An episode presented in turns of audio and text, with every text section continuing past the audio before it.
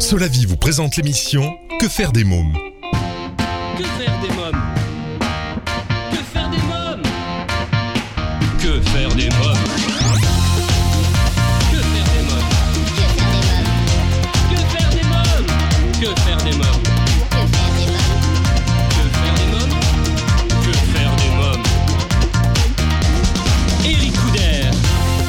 Bonjour à tous, bienvenue et bonne année, c'est Eric Couder, je suis très heureux de vous retrouver pour ce nouveau numéro de Que faire des mômes, l'émission 100% pour les parents. Au sommaire, aujourd'hui dans l'agenda des sorties, je reçois Samy Audin, directeur et fondateur du musée de la poupée à Paris. Mon invité jeunesse, Valérie Bourg, auteur de Tous au le conte musical à dormir debout aux éditions de Braque. Dans la rubrique Quand les enfants dorment, l'invité du jour, l'animateur télé Jackie, mais je recevrai également Franck Bellevie, directeur du théâtre La Cible, pour parler des JTC, la nouvelle scène ouverte à Pigalle. Dans un instant, la rubrique Allo Eric, je serai en ligne avec Sandrine Duboucher, euh, fondatrice et gérante d'un heureux événement, le nouveau service pour les futurs et jeunes parents, le Baby Planning. Pendant toute l'émission, je vous invite, comme les semaines précédentes, à réagir sur le blog quefairedesmoms.fr et sur les réseaux sociaux Facebook, Twitter et Instagram. Que faire des Tout de suite, allô Eric. Mon rendez-vous téléphonique aujourd'hui est avec Sandrine Duboucher, fondatrice et gérante d'un heureux événement. Allô Oui, bonjour Sandrine Duboucher. Oui, bonjour. Eric Couder de Que faire des mômes. Alors, vous êtes fondatrice et gérante d'un heureux événement euh, et vous êtes à l'origine d'un tout nouveau service pour les futurs et jeunes parents, le Baby Planning. Qu'est-ce que c'est que le Baby Planning? Alors, le baby planning, c'est un nouveau service euh, qui est arrivé en France en 2009, qui est euh, complémentaire au suivi médical. Donc, une baby planner, en fait, c'est une personne qui est indépendante et qui va informer et conseiller les futurs et les jeunes parents pendant la grossesse et après la naissance, dans le but, en fait, de les aider bah, dans les différentes décisions euh, qu'ils vont avoir à prendre. Donc, ça peut être d'un point de vue logistique, donc euh, les conseiller sur l'aménagement de la chambre du bébé, sur le choix du matériel de périculture, le choix du mode de garde, etc. Ça passe aussi par l'événementiel, donc organiser une baby shower, par exemple, la, la- la fameuse fête prénatale. Euh, ça peut être un baptême, un premier anniversaire. Et puis, c'est aussi, une fois que le bébé est né, donc c'est euh, informer les parents sur les différentes pratiques de maternage qui peuvent notamment soulager les pleurs, le sommeil de bébé, etc. C'est vraiment c'est pas priver les, les parents hein, de, de- des moments de bonheur qui sont liés à l'arrivée de bébé, mais plutôt euh, leur simplifier la vie et leur, le- leur permettre de se dégager du temps pour l'essentiel en fait. C'est-à-dire si moi je veux organiser mettons euh, l'anniversaire, euh, les- voilà j'ai une petite nièce qui s'appelle Erika, je veux Mhm. euh, je veux euh, organiser son anniversaire, je fais appel à vos services et qu'est-ce qui se passe à ce moment-là? Eh bien, alors moi, je, en fait, j'accompagne les parents, donc c'est tout un suivi. Alors là, pour euh, pour un anniversaire, en fait, donc on va, euh, je vais voir les parents donc euh, lors d'un premier entretien où euh, ils vont me faire part un petit peu de leurs attentes. Donc, euh, dans le cas d'un anniversaire, ça va être euh, combien de personnes euh, il va y avoir à l'anniversaire, est-ce qu'il y aura des adultes, combien d'enfants, euh, qu'est-ce qu'ils veulent exactement, quelles sont leurs attentes par rapport à, à cet événement-là, quels sont, quel est leur budget aussi, et puis et puis voir s'ils veulent organiser ça chez eux ou dans un lieu extérieur, est-ce qu'ils veulent une animation?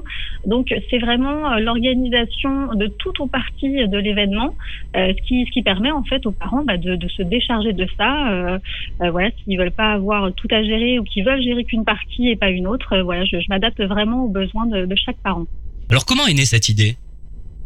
Alors cette idée, elle est née d'un constat personnel, c'est-à-dire que j'ai été euh, une future maman à l'époque, il y a 9 ans maintenant, une jeune maman aussi après, euh, et en fait, alors bien sûr, hein, la grossesse c'est un véritable bonheur, hein, tant pour le- la maman que le papa. Euh, pour autant et paradoxalement, c'est un vrai c'est une vraie ambivalence, c'est-à-dire qu'on est partagé entre le bonheur et la joie et les doutes et les questionnements, euh, ce qui est tout à fait légitime d'ailleurs.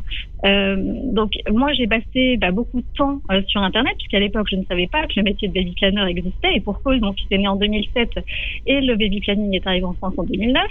Donc beaucoup de temps sur Internet, beaucoup de discussions avec mes amis, déjà maman pour la plupart, avec ma propre maman aussi. Alors c'est sûr que ces avis-là sont intéressants, mais ils sont très personnels et très subjectifs. Donc je ne trouvais pas forcément les réponses à mes questions euh, à moi. Et puis aussi que le marché de la puriculture est un marché qui, a beaucoup évolué euh, euh, maintenant. C'est-à-dire qu'avant, il y avait près de deux ou trois modèles de poussettes, il a près d'une centaine aujourd'hui.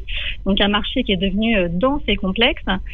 Et bah, de tout, de ce constat en fait personnel, et puis après d'une envie de transmettre après euh, mes connaissances, que j'ai été formée donc au métier de baby planner et certifiée, euh, bah voilà, j'ai né en fait un heureux événement qui est mon activité donc d'information et de conseil pour les futurs et les jeunes parents. Et c'est vraiment le, le, but étant de leur simplifier la vie le plus possible. Euh, voilà. Alors, vous me dites euh, pour les jeunes parents, enfin pour les, c'est pour les enfants à, partir de quel âge Voilà, jusqu'à quel âge, je vais dire plutôt. Alors jusqu'à quel âge? Jusqu'à un an, c'est-à-dire que jusqu'au premier anniversaire, euh, c'est-à-dire que euh, le baby planning, moi, l'accompagnement le plus long que je propose, c'est un accompagnement de neuf mois, c'est-à-dire dès le troisième mois de grossesse, donc dès, dès lors que la grossesse est vraiment confirmée, jusqu'aux trois premiers mois de vie du bébé, mais ça peut s'étendre, voilà, jusqu'à un an, le premier anniversaire, et puis voilà, en général, l'accompagnement euh, ça, dure jusqu'à jusque là à peu près. Alors, quelles sont les interrogations ou problématiques que rencontrent les jeunes parents? Alors, bah, pas mal de problématiques, justement. Je parlais du matériel de puriculture tout à l'heure euh, parce que le, marché est tellement vaste que les parents s'y perdent. Euh, bah, le choix de la poussette, le choix du siège auto, euh, parce qu'en fait, souvent les parents ne, se posent pas les bonnes questions. C'est-à-dire que sous prétexte que euh, la cousine, la voisine a acheté tel ou tel modèle de poussette ou de siège auto, les parents vont dire ah bah c'est celui-là que je vais prendre. Sauf que c'est pas en ce sens qu'il faut raisonner. Il faut plutôt se poser des, des, questions, les, les propres, ses propres questions en fonction de ses propres attentes. C'est-à-dire euh, quel type de logement on a. Est-ce qu'on habite en maison, en appartement? Quel type de voiture on a? Est-ce que c'est une petite voiture, une grande voiture? Quel budget? Euh, euh, quel, les, goûts aussi qu'on a, les convictions, etc. Enfin, il y a, plein de choses à prendre en compte. Euh, et c'est pas parce que justement la cuisine a pris tel modèle de poussette que c'est forcément celui-là qui conviendra aux parents. Donc il y a cette cette problématique pardon là de bah, du choix du matériel de culture en fonction de ses propres attentes. Il y a les pleurs et le sommeil de bébé qui sont un vrai sujet aussi pour les parents, beaucoup de beaucoup d'angoisse à ce sujet-là et les pratiques de maternage peuvent vraiment apporter de, de vraies pistes de solutions. Euh, le choix du mode de garde aussi, un gros problème euh, sociétal aussi. Et, encore une fois, euh, alors même si c'est vrai qu'on parle de, moi je parle de choix du mode de garde, même si ouais, aujourd'hui on n'a pas vraiment le choix, on n'a pas toujours le choix. Mais encore une fois, il faut avant tout se poser les bonnes questions et surtout anticiper le plus possible. Les droits de garde, c'est-à-dire les parents divorcés, c'est ça? Euh, non pas les droits de garde, le choix du mode de garde, c'est-à-dire bah, quel, euh, quel mode de garde on va choisir pour son bébé? Est-ce qu'on se dirige vers une garde collective? Donc c'est euh, la crèche, ah, ça peut être voilà les, les, différents modes de garde collectifs ou les modes de garde individuels. Est-ce qu'on se dirige plutôt vers une assistante maternelle? Est-ce qu'on prend une jeune fille au père Enfin, il y a, y a, tellement de, il y a beaucoup de de, de modes de garde possibles. Le problème, c'est que l'offre est insuffisante. Euh, mais il y a, y a, de nombreuses structures que les parents d'ailleurs ne connaissent pas tous. Il y a les MAM, les maisons d'assistance maternelle que les parents ne connaissent pas forcément, la crèche familiale aussi. Euh, voilà, il y a, y a, plein de plein de structures que, que les parents euh, ne connaissent pas toujours. Alors, quelles sont les solutions que vous apportez? Alors moi, j'apporte, euh, on va dire, pas, différentes solutions, euh, à la fois des conseils personnalisés, donc ça, ça permet du coup aux parents bah, de se préparer au mieux avant l'arrivée du bébé et puis après la naissance. Euh, c'est aussi euh, gagner en temps, en organisation, en sérénité, parce que je vais leur, je vais leur apporter des réponses vraiment adaptées à leurs questions. Euh, c'est aussi une écoute active et une disponibilité, ce qui peut ne pas toujours être le cas dans le cadre du suivi médical comme je disais tout à l'heure, par rapport à l'entourage, justement, un soutien objectif, bienveillant, qui va respecter les choix des parents et sans jugement. Euh, ça peut être aussi bah, de faciliter les recherches des parents et leur apporter leur proposer euh, des produits ou des services qui sont vraiment adaptés à leurs attentes.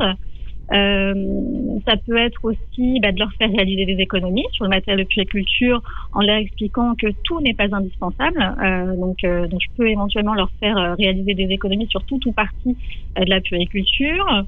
voilà, d'une manière générale, c'est guider leur choix en les aidant à, à, se poser les bonnes questions en fonction bah, de leur mode de vie, de leurs convictions, de leur budget, etc. Et ainsi bah, qu'ils puissent faire des choix éclairés. Justement, alors quel diplôme est nécessaire pour être baby planning?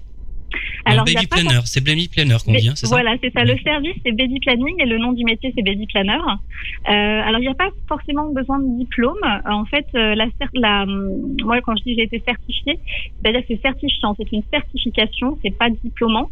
Euh, après, donc on est une vingtaine, une trentaine de baby planners en France à faire cette activité-là.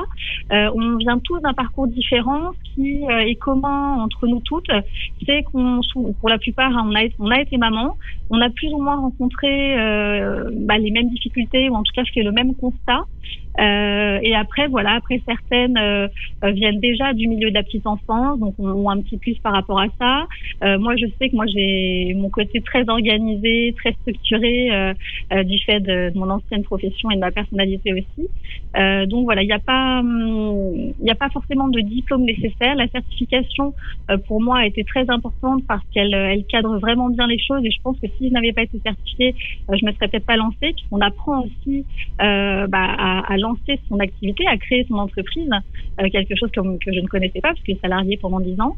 Euh, donc voilà, je voilà, il n'y a pas besoin de diplôme. Personnellement, j'ai trouvé que la certification était quand même euh, était quand même important et je trouve aussi que c'est un gage de sérieux pour euh, pour les parents qu'on accompagne. Alors, euh, parlez-moi des prestations que vous proposez.